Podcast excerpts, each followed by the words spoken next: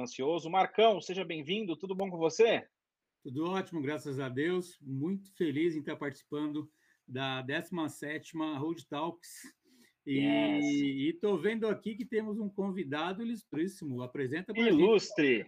Vou apresentá-lo ele para ele vocês. Então é o Gustavo Caetano, ele é CEO e fundador do, da Sambatec, né? Ele é influencer oficial do LinkedIn, autor de dois best-sellers, que é o Faça Simples e Pense Simples. Seja bem-vindo, Gustavo. Tudo bom com você? Fala, Ian, tudo bem? Marcos, tudo bem? Audiência, prazer enorme, viu? Estar tá aqui com vocês, ainda mais por uma causa tão nobre como essa, né, Ian? Yes, maravilha. Gratidão pelo aceite, gratidão por gastar um pouquinho do seu tempo conosco. Obrigado de coração. É, Gustavo, eu sempre gosto de seguir uma linha de raciocínio, né? Eu sempre gosto de entender como que tudo começou, porque a galera só vê o auge. Agora você é top influencer do LinkedIn, concorrendo a vários prêmios, super reconhecido pelo Sambatec. Mas, cara, eu queria saber assim, como que tudo começou, assim, o início, lá no começo, como que tudo começou? Explica um pouquinho pra gente. Legal, Ian, legal. Eu sou nascido numa cidade chamada Araguari, que é Harigueri, né? Harigueri, para quem fala inglês.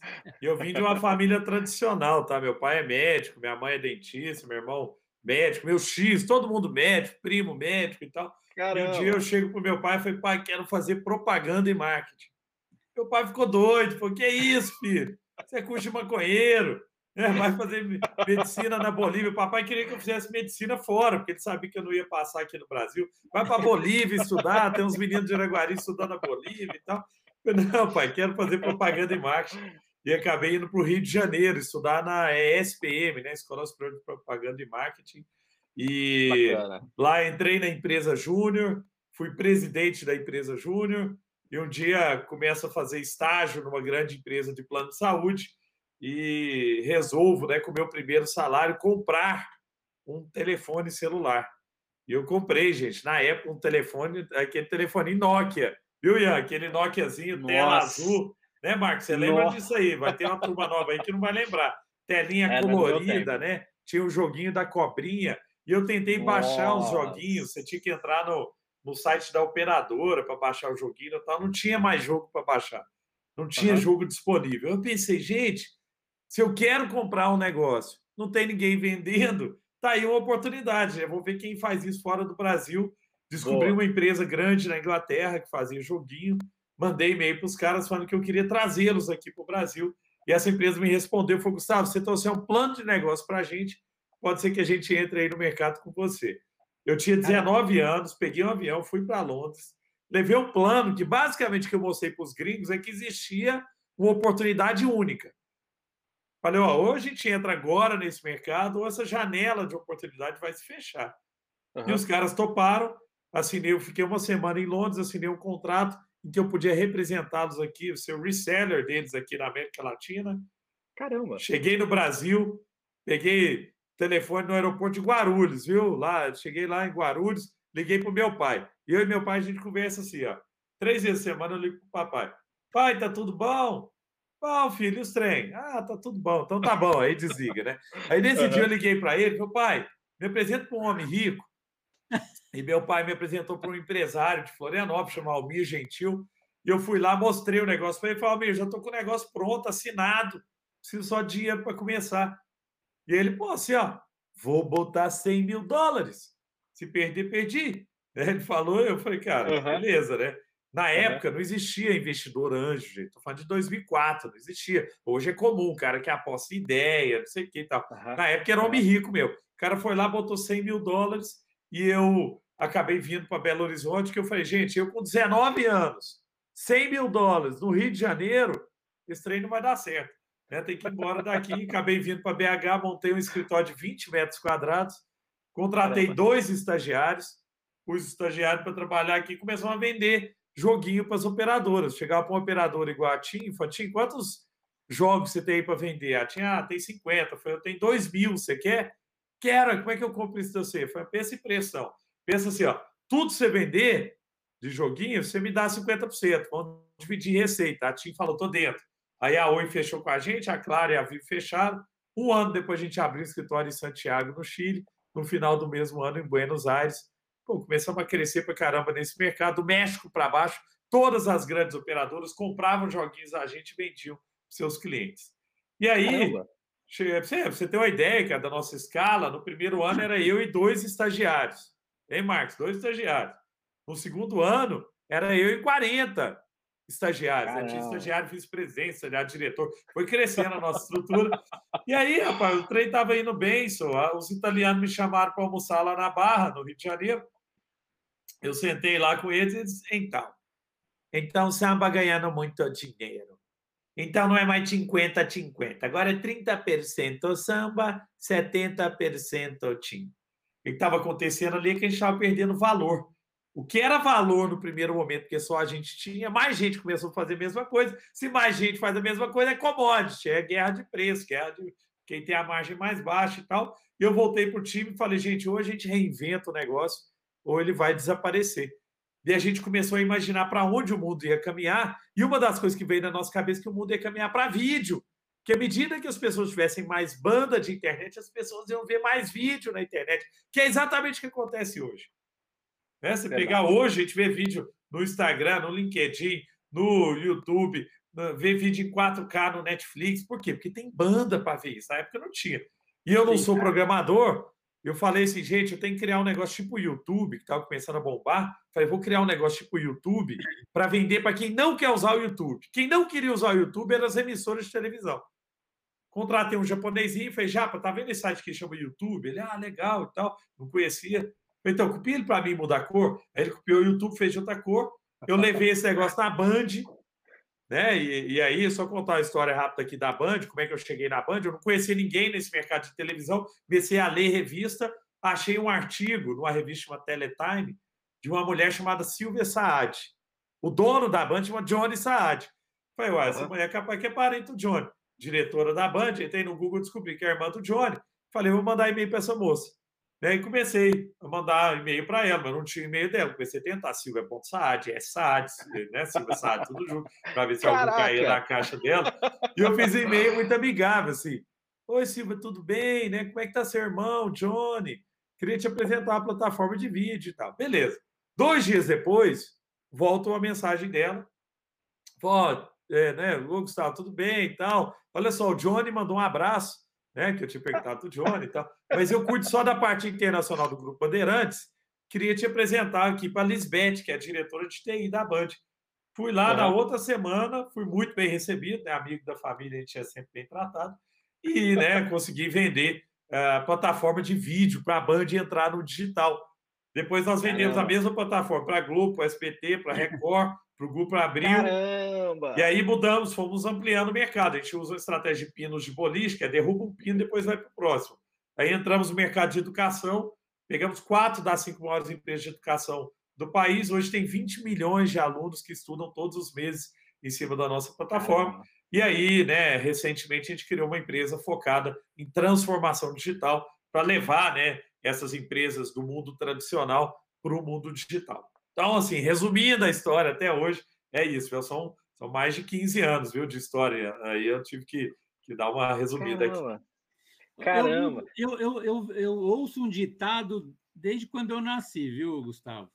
O, ditado que eu, que eu escutei é, a vida inteira é o seguinte: que o mineiro ia, ia dominar o mundo. né? E tem mais mineiro no mundo do que dentro de Minas Gerais. Tem mesmo. E, e aí, você levou ao pé da letra, porque o que transforma é a educação. E é exatamente o ponto que você trabalha desde sempre aí. Independente se você começou com joguinhos e tal, mas é, você foi redirecionando, reposicionando, uh, até encontrar o seu nicho de mercado, que é fabuloso. Você, você é visionário, até agora você contou para a gente aqui, de forma bem extremamente reduzida, é, é, como, como tudo começou e onde você está hoje. É, pro, com certeza você vai contar para a gente mais um pouquinho sobre é, é, as, as, os desafios que você já teve até hoje para chegar onde está. O Ian com certeza tem isso na pauta dele. É, mas, assim, me diz só uma coisa. Na, na, eu, você foi visionário, digo assim, mega visionário.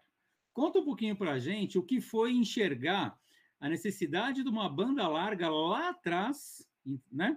Para que as coisas, a, a, a, informação fosse gerada através de vídeos. Conta, é. conta, conta, Ô, Marcos, assim, eu sempre tive, desde o começo, eu acho que um grande aprendizado que eu tive na, na minha vida foi ser questionador e olhar sempre para o problema antes de pensar na solução. A gente tem a mania de tentar achar a solução mais rápido do que entender qual que é o problema que eu estou resolvendo. Em todos os momentos da nossa história, da minha história como empreendedor, eu tive a, a, a capacidade de tentar me aprofundar muito mais no problema. Lá atrás, no joguinho de celular, o problema era: eu queria jogar joguinho só tinha da cobrinha.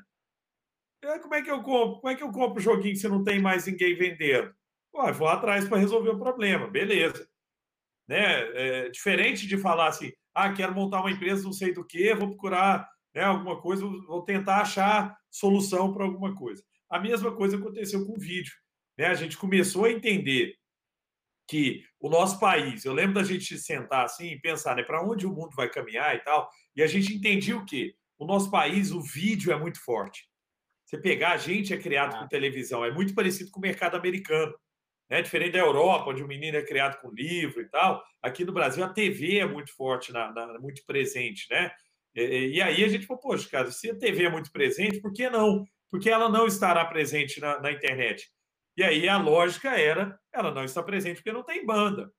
Ah, tudo bem, mas na hora que tiver, ela vai estar? Tá? Vai, porque nos Estados Unidos já estava, o YouTube estava começando a, a dar mas, certo lá fora. Mas você já tinha informação de banda larga, essa coisa toda? É que você já fazia pesquisa no exterior.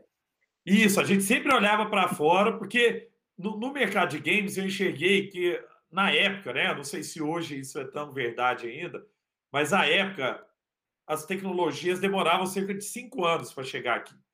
Estados Unidos, Europa, América Latina. Era esse. Então, estava bombando lá, opa, tinha um tempo para esse negócio chegar aqui. E a gente Entendi. trabalhava nesse jogo. Hoje é menos é, é, esse tempo, porque as barreiras são muito menores por causa da internet.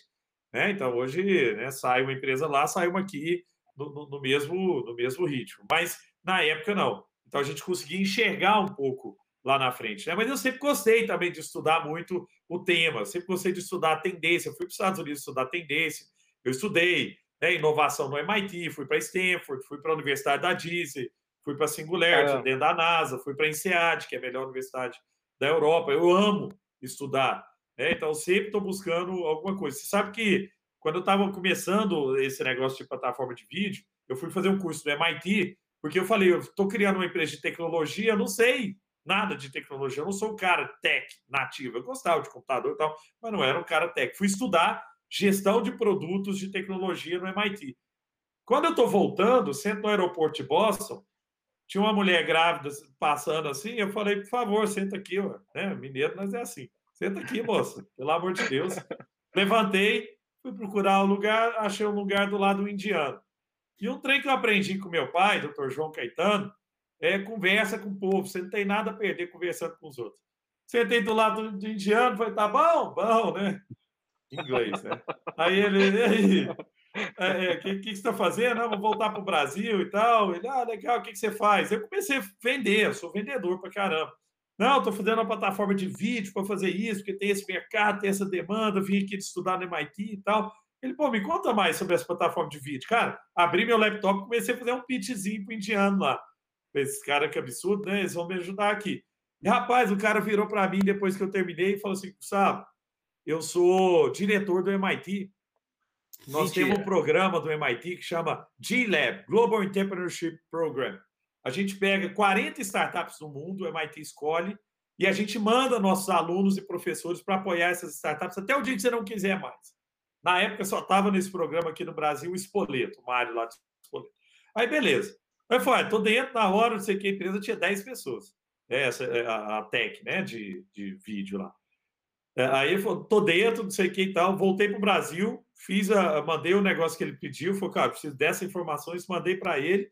Um ano depois estava a gente aqui do MIT, a gente é a empresa mais antiga nesse programa do MIT. Se for na parede do MIT da Sloan, lá na escola de negócio do MIT, tem uma foto da samba lá. Né? A gente está há 15 anos nesse, nesse programa. Então, quer dizer, é, o, o olhar, para mim, tem, é, ele é sempre um olhar muito mais de curiosidade, e de humildade, de falar, não sei, vou perguntar para esse cara que sabe, né, do que ter resposta para tudo. E através disso, a gente conseguiu ser uma empresa muito inovadora. A gente saiu no ranking né, da Fast Company como uma das mais inovadoras do mundo. O mesmo ranking que saiu no Nubank, mesmo ranking que saiu na reserva depois. Que legal, que legal. E, e ô, ô, Gustavo, mas o, o que que as, por exemplo, as emissoras precisavam de ti? Era uma plataforma para transmitir ao vivo na internet? Como que funcionou isso? Ao vivo e sob demanda. O que, que era o negócio? Quando a gente chegou na Band, eu mostrei um protótipo para a Lisbeth. O, Japinha chegou para mim e falou assim: chefe, eu falei, ô, ô, Lusquinha, consegui marcar uma reunião na Band. Precisamos mostrar alguma coisa lá, cara. Posso ir lá com o PowerPoint. A reunião com a diretora, não sei o quê. Ele falou: tem um protótipo aqui. Eu falei: não, beleza, vou vender. Ele falou: você sabe o que é um protótipo? Eu falei: não. Foi um trem que parece que funciona, mas não funciona. Você vai chegar lá, você só clica onde eu estou falando, porque não deu para terminar. Eu falei: não, não tem problema não. Falou: mas tem um uhum. problema. Você vai subir o vídeo aqui, vai fazer isso, vai fazer aquilo, só que no final vai dar pau com certeza, porque não deu tempo de terminar. Eu falei: tá bom, vou desligar o computador e falar que acabou a bateria. Fui lá, uhum. mostrei o protótipo para a Band e tal. A Lisbeth falou assim: Gustavo, Nesse momento, nenhuma emissora de televisão tem know-how para distribuir vídeo via internet.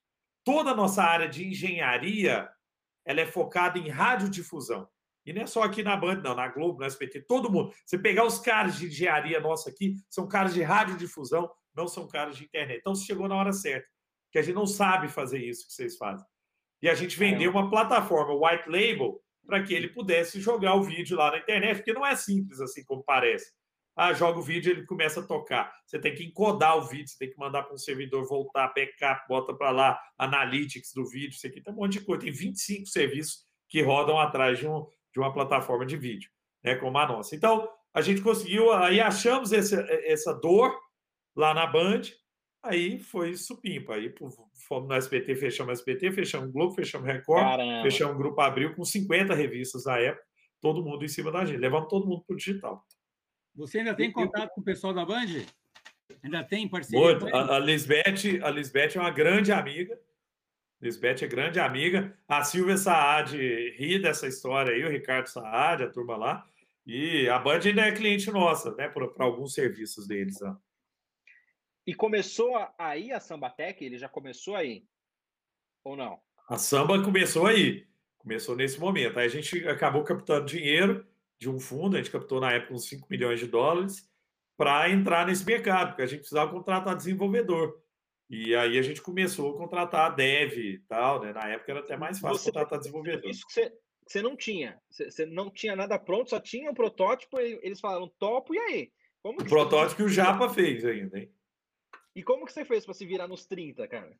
Ah, então, o que, que, que foi o, o, o lado positivo e o lado ruim? Assim, primeiro, eu nunca tive medo do não, de ir atrás. Então, eu nunca coloquei na minha mente barreiras, tipo assim, ah, eu não consigo porque eu não sou programador. Ah, eu não sei, porque muita gente fala, ah, eu não tenho dinheiro. Igual lá no joguinho para celular. Eu mesmo tinha dinheiro, meu pai tinha um mingauzinho guardado lá, mas não ia botar, né, não me passar o dinheiro, porque nem acreditava, ah, meu filho vai mexer com joguinho para celular, isso é bobeira e tal. O que aconteceu? Eu fui, né, nesse negócio do, do, do, do joguinho e tal, fui atrás de dinheiro. Ah, é dinheiro que falta? Eu vou procurar dinheiro. Ah, montei o um negócio e tal. Nesse negócio de, de, de tecnologia, falei, pô, eu preciso aprender a mexer com tecnologia. Fui estudar. Depois falei, preciso de mais dinheiro, porque a Band me pediu um monte de coisa aqui, que o Japinha chegou para mim na hora que eu cheguei com a lista de coisa lá que a Band tinha pedido, né, para a gente montar para botar para rodar. O Japa falou, uhum. cara, não dou conta de fazer isso não. Sozinho não dou conta, vamos ter que contratar mais Caraca. gente. Falei, então vamos contratar. Ele falou, mas não temos dinheiro, senhor.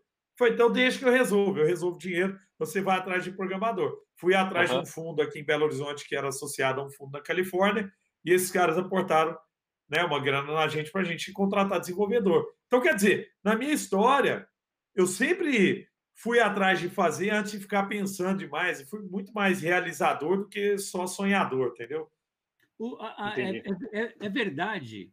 É, que o empreendedor ele não conhece de todo o processo, mas ele é o cara que faz a administração para poder trazer as mentes, ah, em grande parte até brilhantes, como esse Japa, entre outros que você tem no seu time, que com certeza são pessoas é, brilhantes. É, Eu tenho um time brilhante. Exatamente. Então, conta um pouquinho o que é ser empreendedor, porque além de visionário, você é um excelente empreendedor, né? E, e, e, uma sei. das perguntas que eu tenho para te fazer é exatamente essa.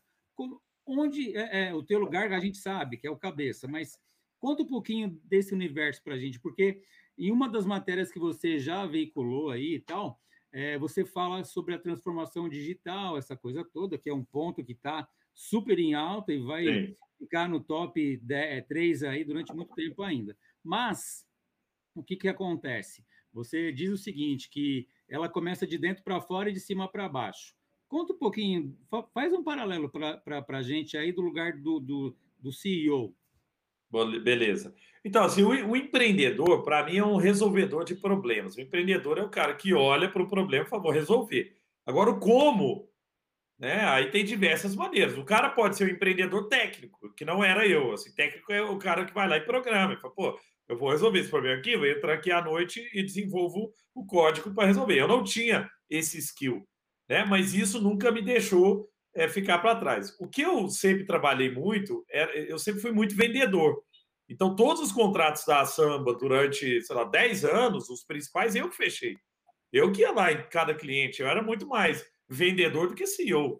Né? E aí, porque eu precisava trazer dinheiro para dentro, eu fui lá captar dinheiro em fundo, né? Fui fazer o negócio é, girar, a, né? Precisava, é, a gente precisava botar esse negócio no, no, no mercado. Então, é, esse, é, o, o, empreendedor, então, é aquele que quer resolver. Eu acho que tem dois tipos de empreendedor. Tem um empreendedor que é o missionário, que tem uma missão, que é isso, assim, eu quero resolver esse problema, eu vou resolver esse problema, né? E tem um, um, um empreendedor que é o mercenário, que está lá por causa do dinheiro.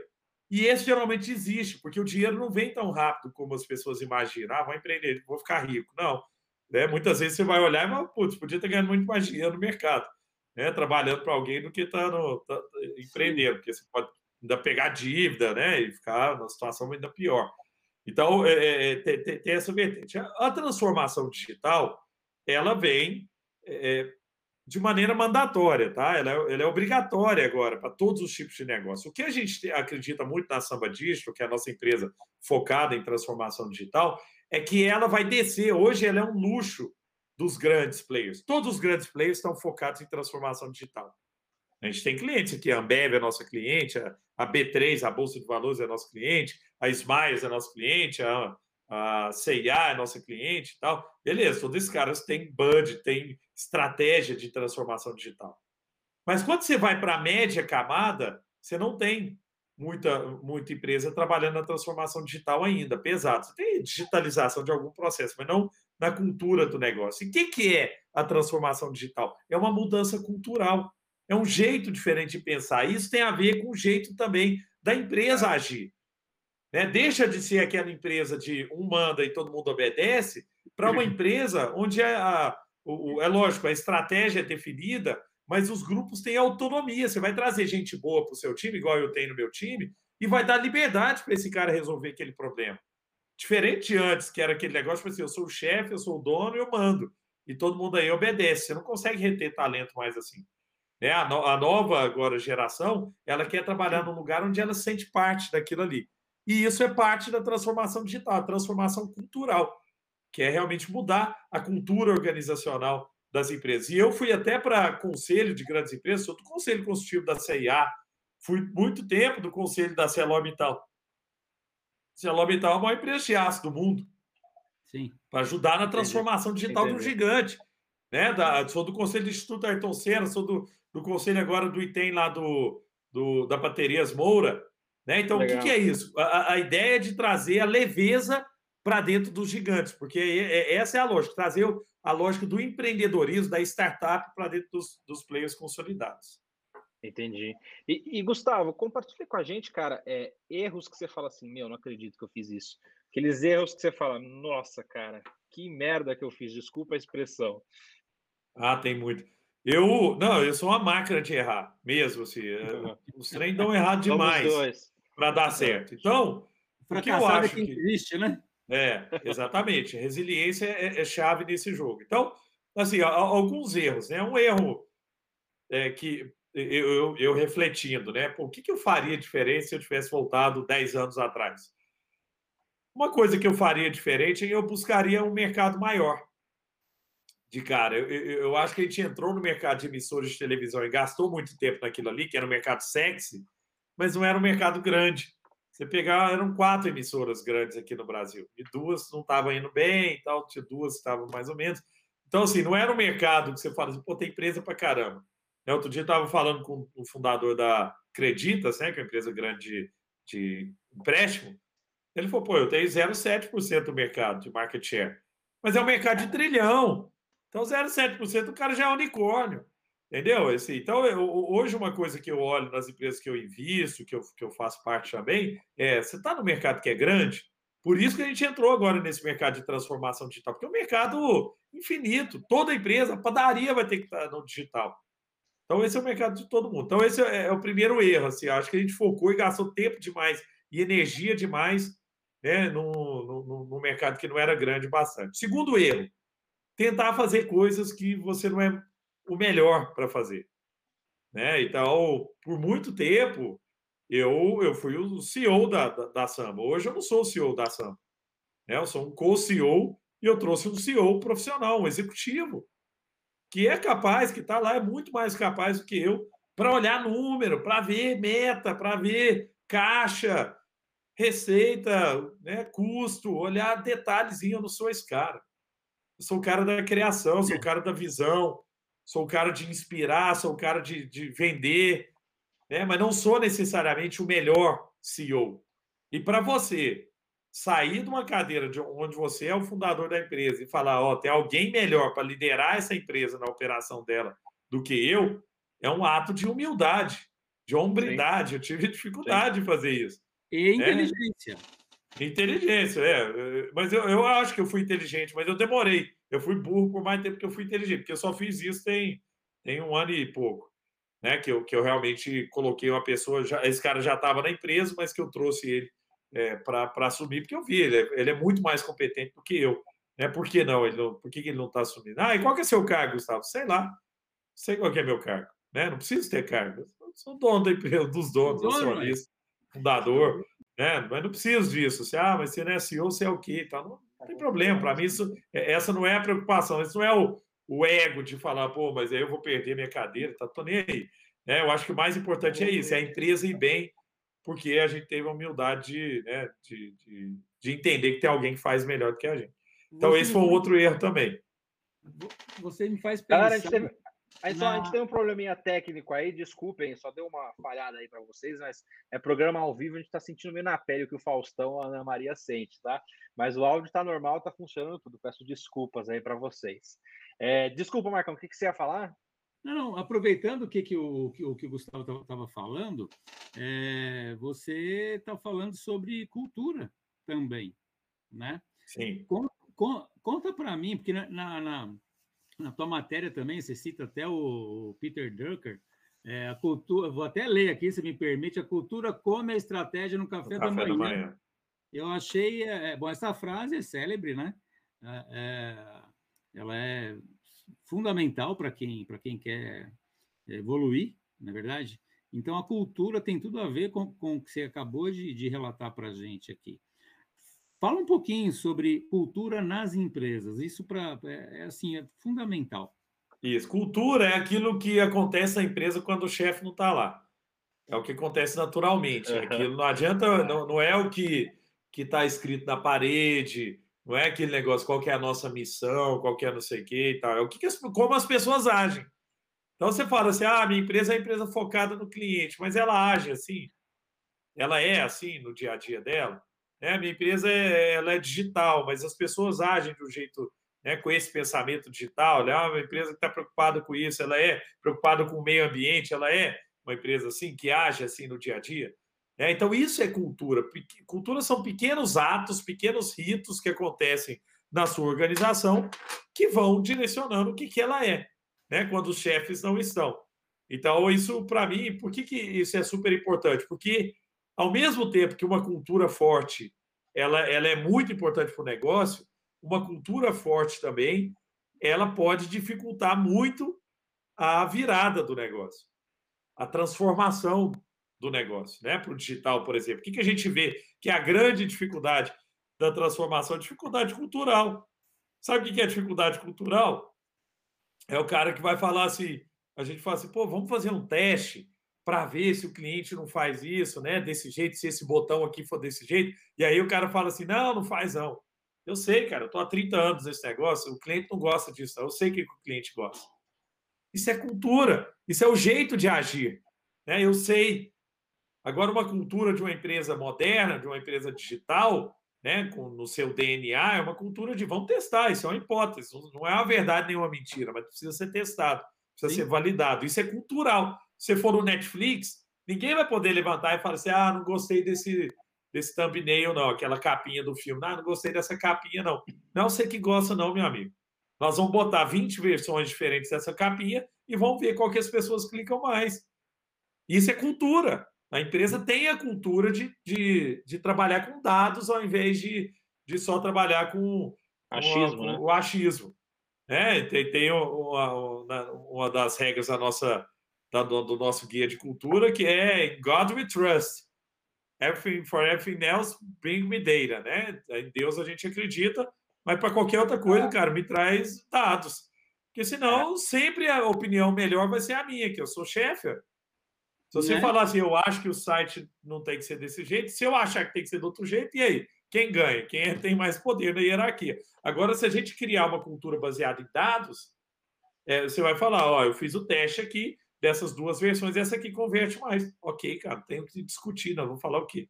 Aí é análise de KPI, ponto final, né? Pronto, é, é, é olhar o que está lá. Então é isso que a gente tem que pensar. Né? Nós temos que, que criar uma cultura que seja aberta à falha, né? Vamos experimentar, vamos falhar, tá ok falhar. Tem empresa que não aceita o erro. Se você errar, você é demitido. Aí você quer fazer alguma coisa diferente? Você vai experimentar alguma coisa inovadora se você pode perder seu emprego? É, não, vou não. Mantenho que sempre foi assim. Ah, sempre foi assim. Não, então tá bom. Porque pelo menos se alguém vier me dar bronca, não, mas sempre foi assim, aqui você está me dando bronca. É assim desde sempre. É muito mais ah, prático, assim, mas é cultural. Tem empresa que é assim cultura do quem é o chefe manda, é cultural.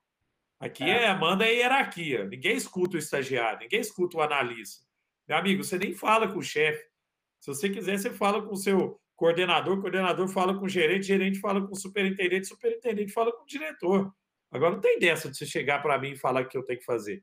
É, é cultura. É certo? Cultura. Agora, outras empresas não. Você pode ter uma cultura aberta, né? Que as pessoas têm poder, têm, têm, conseguem levantar, eh, falar né? O que mas, pensam. O, o, Gustavo, mas você, como é, foi CEO e fundador do, da Sambatec, como que você lida para, de fato, por exemplo, quando você não tiver é, na, na, empresa, fazer com que as pessoas, de fato, é, apliquem essa cultura? Como que você fez para conseguir lidar com isso, né?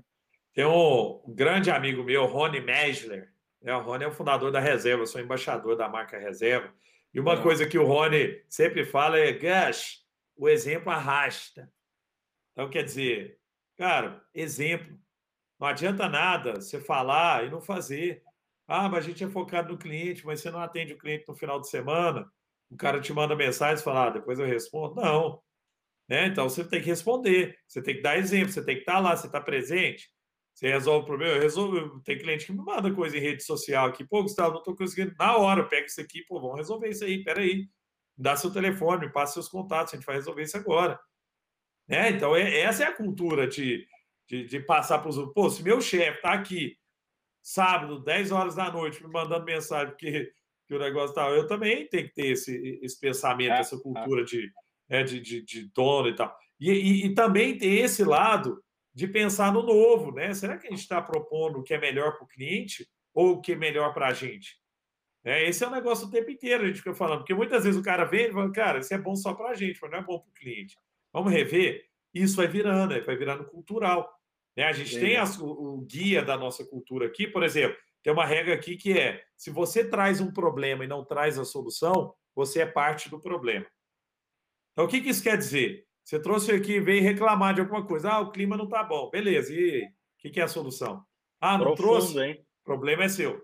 Agora você vai atrás dessa solução. Mas por que, que isso é importante? Porque toda vez que alguém chega para mim, ah, eu queria falar um negócio, cara, que esse aqui não está legal, não sei o que, então a primeira coisa que eu faço, e aí, qual é a solução? Propõe, cara, porque reclamar é fácil. Eu reclamo sobre qualquer coisa. Eu reclamo sobre companhia aérea. Quantas vezes você pensou na solução de uma companhia aérea quando o avião não consegue pousar aqui em Confins por causa de chuva? E você fica lá reclamando, é, essa azul é uma droga mesmo, que não sei o quê. Então, pô, mas e aí? Qual é a solução, meu amigo? Pousar na chuva e, e ter um risco do pessoal morrer? Essa é a solução que você daria? Ah, não, é verdade. Está melhor mesmo. Arremeter. é, não. Mas, né? Então é isso, a gente tem que ter essa capacidade. Só que isso é, é, é, é inspirar pela ação e não inspirar só pelo, né, colocar frasezinha na parede. Com certeza. Gustavo, é falando em, em, em, em, mudança, falando em participação, falando em, em trazer solução já para um problema existente que alguém identificou, é, as grandes empresas têm uma dificuldade, um desafio muito grande é, quando se trata de disrupção, né? Ou seja, um reposicionamento é, rápido para que a gente possa redirecionar os investimentos e etc. Isso funciona muito bem atualmente na, nas startups. O que, que, você, o que, que você me diz? O, como que você enxerga isso, já que é, você é, trabalha no conselho de tantas grandes empresas? Como é que você está vendo isso hoje? Então, assim, é, primeiro, a inovação só acontece em momento de crise, de necessidade. Né? Se você pegar as grandes inovações da humanidade, vieram em guerra. Tempo Sim. de guerra, tempo de crise gigantesca e tal, e aí surgem inovações para resolver algum problema. Por que, que Israel é o, é o melhor lugar do mundo de irrigação, o lugar que mais inova em irrigação? Porque lá não tem água e, ah. e terra para você né, fazer, não, não, não tem, né, igual aqui, aqui no Brasil tem. Né? Você não tem fartura um monte de coisa como a gente tem aqui. Então, muitas vezes, por a gente ter né, o grande, tem, ah, tem mercado, não preciso fazer muito. Então, por que eu vou inovar? Por que o banco precisa inovar se o cara faz a mesma coisa há muito tempo e, e ganha? Porque agora você tem competidores que começam a entrar. Nós estamos vivendo a era de Davi versus Golias. Que pela primeira vez na história, o pequeno tem vez contra o grande. Nunca foi possível. Sempre o grande ia ganhar. Agora não, você vê no bem, que vale mais que o Banco Brasil. É, então, é, você começa a ter ameaças reais de gente tomando seu lugar com modelos mais inovadores, modelos mais ágeis e tal. Então, isso faz com que a, a necessidade por inovar ela surja. Até então, era, uma, era um luxo. Inovar era luxo. Era para, ah, tem, tem que criar uma área de inovação aqui. Agora, não. Agora é, é questão de sobrevivência. Então, isso acelera um pouco o ritmo. Né? Então, o que eu tenho visto é que as empresas agora estão aceleradas nesse processo de de inovação e transformação e estão se aproximando das startups, que até então eram ignoradas também. Eu sou um dos fundadores da Associação Brasileira de Startups. Eu fundei, fui presidente lá por quatro anos.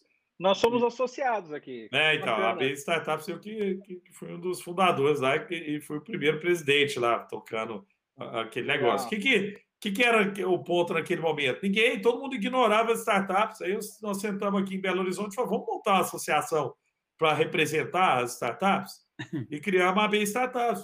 Hoje não, assim, hoje toda empresa grande, olha o Magalu, compra uma startup por, por mês, quase que uma por semana. Né? Por quê? Porque entendeu que o ecossistema não é mais só o grande e só eu, né? Só a árvore de, de, né? de, de, de coisa lá, árvore grandona. Não, você tem que ter as árvores menores do seu lado também. Né? E dando fruto todo mundo, não é só uma que ganha. Então, a gente está vivendo agora um momento super legal, que é dessa junção. As startups trabalhando junto com as grandes, as grandes antes olhavam para o pequeno e falavam, não, vou comprar da IBM, você é doido comprar de empresa pequena? Esses caras vão desaparecer. Agora não. Eu vejo no, no board dessa empresa o tanto de relação com startup que, que a gente tem, que, sei lá, cinco anos atrás era, era quase que nula. Impensável. É. Então é um momento muito legal, porque tem demanda de um lado por inovação, por coisa nova, e isso não consegue, na maioria dos casos, acontecer dentro da empresa. Né? Então, a tendência é disso acontecer em volta da empresa, não nas áreas core, mas áreas em volta. Então, você começa a trazer startup para o RH, startup para atendimento, startup para e tal, até que isso vai contaminando a empresa como um todo, e aí vai indo para as áreas é, core também, as áreas centrais do negócio. Você acredita que pode acontecer, porque as, várias startups elas são mantidas por causa de investidores. Você é, falam-se muito, mas você acredita que pode acontecer alguma crise por conta disso? Os fundos falam assim, cara, cansei de brincar, não, não quero mais. É, você acredita nisso ou não? Você acha que não? eu, vai. Ian, eu, eu acho que eh, esse risco já foi maior aqui no Brasil. Eu vou te explicar por quê. A gente vivia num momento aqui no Brasil, vou falar de dois anos atrás, tá? Em que você tinha algumas várias startups captando muito dinheiro e pouquíssimas startups com liquidez. É, o que é liquidez? Ou uma venda, ou um IPO, ou abrir ação na bolsa. Uhum. São, eram pouquíssimos, pouquíssimos, dá para contar nos dedos. Né? O que, que tem acontecido de, de um tempo para cá? Primeiro, por causa dessa transformação que a gente estava conversando aqui das grandes empresas, a aquisição de startups virou um, um negócio necessário para oxigenar o negócio. Toda grande empresa hoje está tá olhando startup para comprar, toda empresa né, que está nesse processo de, de reinvenção está olhando startup necessariamente né, para comprar. Então, isso, isso se gera uma via de saída, de liquidez para os investidores, que é isso. Pô, mas como é que, quando é que meu dinheiro vai retornar? Não, quando ela é Sim. é vendida, você retorna o dinheiro e aí você pode investir em outros. É assim Sim. que funciona o mercado de capital. E o outro lado, que são os IPOs, que até então não existia também no Brasil. Aí vem a Melius, faz IPO, tá valendo 10 bi. É, os meninos aqui de BH, valendo 10 bi. Você tem né, Get Ninjas, você tem Vetex agora fazendo IPO Vetex, lá fora e é, tal, é. né? Valendo pô, 25 bi já. Então, pô, você, começa a ter realmente é, é saída para esses caras. Porque até então, eu olhava para um cara que tinha virado unicórnio e falei, bicha, a chance desse cara sair é minúscula. Quem vai comprar uma empresa que vale um bilhão de dólares? Mas agora não, porque ele tem a opção de fazer um IPO, inclusive lá fora. Né? Então ele tem chance realmente com a Vetex agora de fazer um IPO que no IPO virou 3 bi de dólar. Né? De valuation hoje está valendo 5 bi de dólar lá fora. Então, quer dizer, tem liquidez. Né? Então, por isso eu, eu tenho menos preocupação. Agora, uma outra, uma outra coisa que a gente pode pensar é assim, ah, mas tem muita startup. Todo mundo tem startup. Hoje, todo mundo, startup é igual ter banda. Antigamente, todo mundo queria ter uma banda. Antigamente, hoje todo mundo quer ter startup. É, ah, vou sair do emprego para montar startup, ah, eu quero ter startup. É ok, faz parte. Se você pegar no mercado americano, é assim. Para sair um Facebook, tem um milhão que vão dar errado. Só que esse um milhão que dá errado vai ter aprendizado, esse cara vai aprender, vai virar outra coisa, isso aí vai. E aí é assim que vai criando um ecossistema.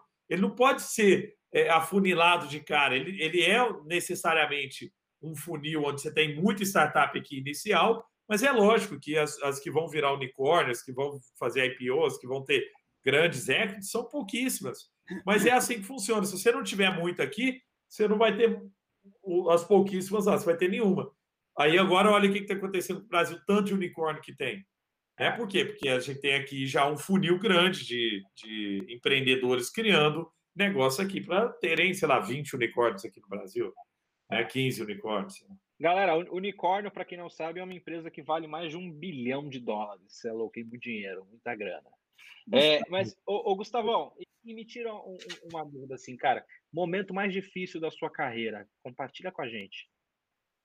Cara, a gente passou por muita dificuldade financeira lá na, na Samba, né? Em alguns momentos, quando a gente teve é, grandes tipos de dificuldades, e, e, a gente sempre teve uma cultura de abrir o jogo para o time, é, a gente, cara, muita gente pulou fora, né? Assim, e é, e é ok, então é justo. Né? Muita gente, na hora que a gente falou, ó, não, tô com problema de caixa, o trem tá difícil, muita gente falou, beleza, tô indo embora, né? Vou para outro lugar. Ok, é justo. E para mim, a maior, o maior aprendizado, né? Porque para mim os erros são grandes aprendizados, a gente aprende mais com erro que com acerto, foi quando, num determinado momento, entra um novo sócio na samba, que chama Zé Augusto Skin Cariol, que é o cara que vendeu a skin lá por 6 bi, e ele entra como sócio da Samba na pessoa física e olha para o nosso negócio e fala, pô, mas vocês não geram lucro? Falei, não, mas é ok, né? Assim, nesse mundo de startup é ok não gerar lucro. Falei, não, a empresa minha vai gerar lucro. Falei, não, Zé, mas não é assim. Isso. É, não, é assim. Nós vamos gerar lucro, nós vamos aprender a dar lucro. E, cara, para você virar de um business que era legal para caramba, a gente é uma empresa pô, super legal, Great Place to Work, top 4 sempre, top 10 do Brasil, não sei o que, pô, sempre lá. E de repente vira e, e fala assim, pô, agora nós temos que dar resultado, a gente precisava de uma mudança drástica. Aí eu trouxe uma menina da Ambev, Ambev, em outro oposto. A gente é uma empresa legal, criativa, inovadora. Eu chego com uma, uma Começou de uma empresa quadrada tradicional. E, e, tradicional e batedora de meta, de entrega resultado, né? Ambev. Trouxe a menina que era gerente de performance da Ambev, trouxe ela e falei: Ó, quero que você assuma como diretora de operações para fazer. Você tem uma missão, que é fazer com que a gente comece a entregar resultado. O que aconteceu? É, ela virou para mim antes e falou isso. Falou, você sabe que muita gente vai pular fora. Muita gente vai ficar chateada com você, com a empresa. Por quê? Porque essa não foi a promessa que a gente trouxe às pessoas. E eu entendi isso. Foi, eu, a gente trazia as pessoas porque lá tinha mesa de ping-pong, porque lá tinha fliperama, porque lá era um lugar legal, lá era um lugar criativo. Mas a gente não trazia as pessoas porque lá elas iam entregar o melhor resultado que ela podia entregar. Não era esse o, o pitch que a gente trazia as pessoas. Então, quando a gente começou a fazer essa virada para performance, cara, eu tomei porrada para caramba. Era isso. Pô, essa empresa mudou. Essa não é a cultura da samba. Esse não é o tipo de empresa que, que eu entrei aqui para trabalhar, não sei o que e tal. E, e, eu entendi aquilo, mas eu falava, é necessário, é uma dor que eu preciso passar. E eu não cedi, não abri mão, porque era necessário para a longevidade do negócio. Senão a gente ia continuar sendo legal quebrado. Aí não adianta, aí não tem futuro. E aí a gente conseguiu, cara, fazer uma virada gigantesca, né? E passamos a dar lucro, entregar resultado. Mas é, é, foi extremamente dolorido, mas foi um dos maiores aprendizados que eu já tive na vida. Bacana. Bacana. Gustavo, me diz uma coisa. É, dando uma olhada na, na Sambatec, eu vejo que a Samba Learning é um produto excepcional que você tem. Conta um pouquinho para a gente como é que funciona essa plataforma de, de de aprendizado que você disponibiliza para as empresas? Então, é, é, essa é uma plataforma que ela pode ser tanto, tanto usada para o lado corporativo, então a gente tem um cliente como a Porto Seguro, por exemplo, fazendo treinamento de corretores, milhares de corretores é, no, no, no, Brasil inteiro. A gente tem a Stone Pagamentos, né, treinando seu time, um dos grandes players aí de, de maquininhas e pagamentos aqui no país. E a gente tem vários, vários big players aí, e ao, ao mesmo tempo, algumas empresas que querem treinar a gente fora. Por exemplo, a B3, a Bolsa de Valores, faz a parte de treinamento de, de gente fora, que quer ser investidor, né? Você Legal. quer aprender a investir e tal. Então a gente criou uma plataforma onde você não precisa se preocupar com a tecnologia, você se preocupa com o conteúdo, de criar o conteúdo, é, mas a tecnologia para engajar, para as pessoas poderem usar, assistir, é, né, e, e, se engajar com aquele conteúdo ali, e isso a gente faz.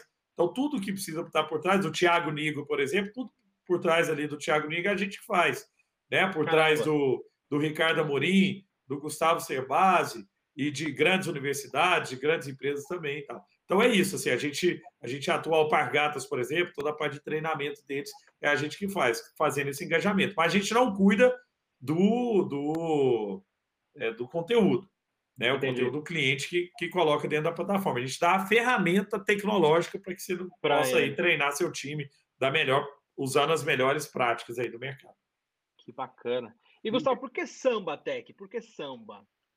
Era uma. Quando a gente começou, que era samba mobile, né? Lá a história do joguinho para celular, eu, eu, eu pensava assim, pô, eu quero um nome que seja brasileiro, que mostre que a gente é brasileiro, porque a gente ia trabalhar com os gringos, né? E foi, pô, eu quero mostrar que é brasileiro, mas dá uma misturada com, com gringo também. Então era samba mobile, né? Já dava aquela uhum. coisa. Depois samba tech, né? E agora samba digital. Então sempre mantendo esse lado. Pô, a gente é brazuca, mas trazendo um lado tecnológico, inovador também, fazendo uma mistura legal. Era o que a gente pensava naquele momento ali. E, e, e aí... E você, você samba? Nada, sou. Eu sou ruim desse trem. sou ruim de dançar, sou desengonçado. Mas sabe fazer pão de queijo. Não, sei nada, sei cozinhar nem ovo. Cara, você lançou dois, dois livros incríveis. Eu, eu comprei, mas infelizmente não chegou ainda por causa dos nossos correios, mas isso é outra conversa. É, foi difícil criar é, dois best-sellers aí? Como que foi essa dificuldade? Compartilha com a gente. Legal, legal. Então, assim, eu fui convidado uma vez para escrever um livro né, pela editora, tá? editora Gente, editora grande aqui do Brasil. E eu falei assim, mas não tem história para escrever. Eu não escrever um livro, uma biografia minha, não sou Steve Jobs, não. Fiz nada de, de assim, tão importante assim na minha vida, não, para escrever um livro. É o que você pensa, mas, né? Não, é, mas, mas, aí, aí eu falei assim, mas eu posso escrever um livro para estimular outras pessoas a empreenderem, né? E, e, e, trazer o que eu tentei no primeiro livro, que é o Pense Simples, é desmistificar esse negócio de que inovação é complicado, de que empreender é difícil, de que tirar a ideia do papel é, né, é coisa de outro mundo e tal, porque a minha história foi assim, eu não, eu não queria ser empreendedor. O meu sonho é ser diretor de marketing da Coca-Cola. Eu estava, assim, era o que eu me preparei né? Fui para a escola de marketing, estava me preparando para fazer pós-graduação lá fora de marketing e tal. E aí, de repente, surge a oportunidade, eu vou lá e faço. E aí, o que eu quis trazer para as pessoas é esse jeito simples né, de, de fazer as coisas e pensar menos nos problemas, de falar, ah, mas isso aqui é difícil, aqui eu não consigo, não sei programar, não sei fazer e tal. E trazendo um pouco da minha história, mostrar para as pessoas que é possível fazer de um jeito né, muito menos complexo do que a gente imagina. Só que aí gerou um problema esse primeiro livro. Ele vendeu mais de 250 mil cópias e Caramba. ele virou best-seller e tal, cara. Pô, é super legal. E eu dou, tá? No começo eu doava pro, pro Instituto Ayrton Senna para ajudar a criança e tal. Agora eu dou para outras instituições. E aí, é, então não é pelo, pelo dinheiro, é para fazer isso chegar em mais gente. Mas aí eu, começou a ter um problema, que muita gente vinha atrás de mim no LinkedIn, por exemplo. Pô, Gustavo, Cara, eu li seu livro, estou com uma ideia genial. Queria te vender minha ideia. Ou me ajuda a colocar a ideia em prática, ou me ajuda. Eu falei, putz, eu errei. É, eu errei porque eu fiz um livro que ajuda as pessoas a, a pensar, a repensar em sua vida, as ideias, isso aqui. Mas e depois? Não, não te ajuda no próximo passo. E aí eu falei, poxa, agora eu vou escrever o Faça Simples. Né? E aí eu chamei o Arthur, que trabalhava comigo na samba, meu braço direito lá na, lá na samba. Falei, Arthurzinho, vamos escrever um livro, cara mostrando para as pessoas como fazer, porque ele era o cara mais da execução. Eu falei, vamos tirar, é tipo assim, como tirar a ideia da cabeça e fazer, mas passo a passo. Como é que eu monto um site? Como é que eu faço marketing digital? Como é que eu faço né, aquele passo a passo mesmo de tirar a ideia do, desde o começo lá de validação da hipótese, da ideia, até a execução, colocar o negócio no ar e tal, gastando pouco, tá? Assim, usando ferramenta barata e tal. E aí vem o segundo livro, que é o Faça Simples. Então, acho que, que aí completa. E tem o terceiro que eu estou pensando em escrever, que é o Seja Simples, que eu acho também que é um trem é, é, é primordial para qualquer pessoa. Eu tive a oportunidade uma vez de estar com. Fiz uma mentoria com o Satya Nadella, né, o presidente mundial da Microsoft indiano. Que legal. E que ele, legal. cara, a pessoa mais simples que eu já conheci na minha vida. O cara perguntava muito mais do que falava. Sabe, o que você acha da Microsoft? O que você acha que a Microsoft pode fazer pelo Brasil? O que você acha que a gente erra? Onde você acha que a gente pode melhorar no relacionamento com a startup? Olha isso, o cara lá, presidente mundial da Microsoft, Bill Gates, novo, me perguntando os trem, ele que tinha que falar para mim as coisas. Ele é muito mais inteligente que eu. Mas essa é a simplicidade, a humildade que eu acho que a gente precisa ter. Então, meu, meu terceiro livro aí para fechar a trilogia deve ser o Seja Simples. Bacana. Marcão, solta a última, a penúltima, Marcão, solta a última, aí porque o papo, felizmente, está acabando. Bom, co como um bom mineiro, que time que você torce? Ih, rapaz.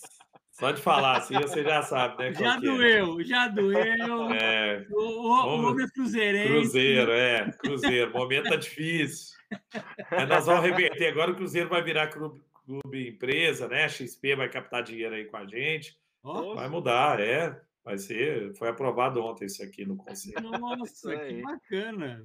Aí, Deus bacana. quiser, não tá precisando. Sensacional. Então tá bom. A minha pergunta é a seguinte: você coloca em um dos seus posts no seu Instagram que se você se concentrar na mudança, obterá resultados.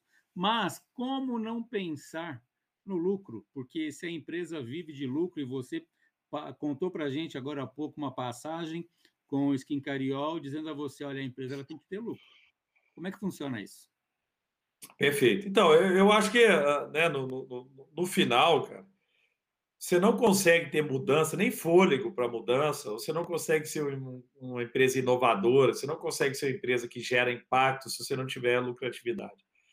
Né? É, é, eu não vou falar que não consegue, porque aí você vai, ah, mas o Nubank é, e é tudo isso aí que você falou, né? Mas, mas é, é muito raro. Né? O que eu quero dizer é que os unicórnios são raros, assim, é igual unicórnio. Quantos aqui, quantos, você já, quantos unicórnios você já viu na vida? Unicórnio mesmo, você andar na rua e ver um unicórnio, né? É raro. Unicórnio nunca, hein? É, então. Mas, é, é, cara, é raro, né? Então eu acho, eu acredito muito nas empresas camelo, né? ao invés de unicórnio. Empresa camelo. O que é o camelo? É aquele bicho que anda, cara. Ele anda mais lento que o unicórnio. O unicórnio tem, quase que voa, né? Ele voa, ele é um bicho espetacular, tal, anda rápido. O camelo ele anda mais devagar, mas ele tem resistência. Ele toma, ele encontra um pouco de água aqui, toma a água, enche a barriga de água, isso aí ele anda por dias sem água. Né? Então, eu acredito muito mais nesse tipo de negócio, um negócio que tem longevi, longevidade, né? que chega longe, que pode. Né? E, e eu vejo que muitas vezes o empreendedor está pensando em construir negócio para vender rápido. Só que sabe um negócio que eu, uma coisa que eu aprendi? Aqueles negócios que você constrói para vender, eles dificilmente são vendidos. Né? Por quê? Porque é casquinha. Se você constrói um negócio para vender, é igual quando você constrói casa para vender. Já viu isso? Você constrói casa para vender, você não vai pôr um material melhor lá dentro. Né? O tubo melhor lá, o tubo tigre, o, o aço da tal, não sei o que. Vai pegar o trem mais barato. Tá, bicho, depois eu vou, vou embora, vou vender esse negócio, para que eu vou gastar né, uma, um, muito dinheiro com isso? E a mesma coisa na empresa. Então, quando você está se preocupado só em criar um negócio para vender, você vai, você não vai se preocupar com a cultura, com as bases, com a raiz da empresa, né, do negócio. E eu, então, eu acredito muito nisso, assim, para que você consiga criar algo de impacto, algo que, que dure muito, que atinja, melhore a vida de muita gente, é necessário você ter lucro, mesmo que seja mais para frente. Você pode falar, não, não vamos ter lucro nesse primeiro Agora. momento aqui, mas mais para frente a gente vai, porque senão o negócio né, você pode pegar uns outliers, tá? Vão ter algumas empresas aí que são diferentes, mas não é a realidade, né? Para um Nubank aparecer, quantos aí que, que desapareceram porque não tiveram caixa para suportar né, esse crescimento? Suportar. Gustavo, para encerrar, cara, se você se encontrasse com você mesmo quando tudo começou, o que, que você falaria? Eu acho que muito nessa lógica do seja simples. Assim, não importa onde você chegou, entendeu? Não importa o que, que você vira, o povo coloca a gente num pedestal, não existe isso, larga disso. Né? Para mim, assim, o mais importante é manter a simplicidade, manter o pé no chão, sabe? Manter respeito às pessoas e de qualquer pessoa. Eu, eu sou um cara que sou eterno aprendiz de qualquer pessoa, assim, não, não é só o cara que ganhou dinheiro para mim, que é o cara bem sucedido, eu conheço um monte que ganhou dinheiro e é infeliz, é alcoólatra, é depressivo. É né? tem dinheiro, mas não tem mais nada. Então, para mim, eu, eu, tenho família, eu tenho três filhos aqui. Eu dou banho nos meninos, hoje eu dei banho no Miguelzinho. Né? Eu, eu boto os meninos para dormir, daqui a pouco, às oito e meia, eu estou na cama com os meninos. A gente reza antes, vai dormir e tal. Então, para mim, esse é o tipo de coisa que, que me importa muito, assim, é, e que eu falaria lá, tipo assim, manter seu pé no chão, né? Manter esse jeito simples e que aí você vai longe, Gustavinho. Só aí. Eu só aí. tenho só mais uma perguntinha rapidinho. Vai lá, vai lá. Eu tinha até anotado aqui. É, eu sei que na palestra que você é um palestrante espetacular, eu já acompanhei várias é, é, é demonstrações de, de é, assim gratificantes das suas palestras, né?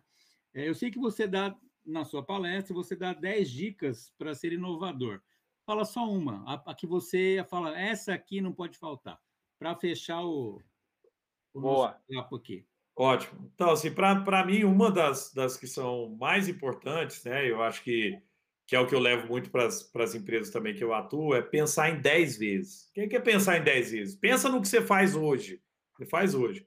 Pensa assim, como que eu faço o que eu faço hoje 10 vezes mais rápido do que eu faço? Ou 10 vezes mais barato? Ou com 10 vezes mais valor para o meu cliente? Três coisas só. 10 vezes mais valor para o cliente, 10 vezes mais barato ou 10 vezes mais rápido. O que, que eu aprendi? Ou você adiciona tecnologia nova ou processos novos. Quer dizer, ou você muda o jeito de fazer, ou você põe tecnologia nova, senão você não chega em 10 vezes. Tem certeza absoluta que você não chega em 10 vezes. Então, é. para as pessoas. E aí, aí descendo um pouco para as pessoas colocarem isso em prática, tá? Para amanhã já começar a fazer. Pensa no seu dia a dia. O que, que você quer? Ah, mas eu tenho um bar, eu tenho um restaurante, eu tenho uma lojinha, não sei o quê vale. Tá? Pensa assim, eu quero aumentar a minha receita em 10 vezes, eu quero eh, ficar 10 vezes mais valor para o meu cliente, eu quero reduzir meu custo em 10 vezes. Então, escolhe um frame the problem, pega um problema e põe num quadro. Depois você faz o seguinte, lista todas as opções possíveis para resolver esse problema, para fazer isso chegar em 10 vezes. Ah, eu preciso ter um site, eu preciso botar não sei o quê, eu preciso fazer isso, beleza, lista tudo. Independente, isso eu aprendi na Universidade da Disney. Independente do que, do que for, né? Assim, ah, mas não tem dinheiro, você não pensa nisso, não. Pensa tudo que dá, pra, tudo que é possível ser feito. E aí depois você vai pensar o seguinte: o que, que é o que me gera o menor esforço e me traz o maior impacto? É isso que eu vou começar primeiro né, para chegar em 10 vezes. Então, muitas vezes você vai ver que o que me gera o menor esforço e começar e, e o maior impacto para chegar em 10 vezes mais receita é começar a vender pelo Mercado Livre. Rapaz, eu monto uma loja no Mercado Livre hoje à noite, ou no Instagram, ah. ou pelo ah. WhatsApp. Ah. Né? Então é isso. Eu acho que o, o, o mote é força a sua cabeça a pensar de um jeito não linear. Não pensar assim, ah, vou crescer 5% ao ano. Não, cara. Força ela a pensar em em 10 vezes o seu negócio.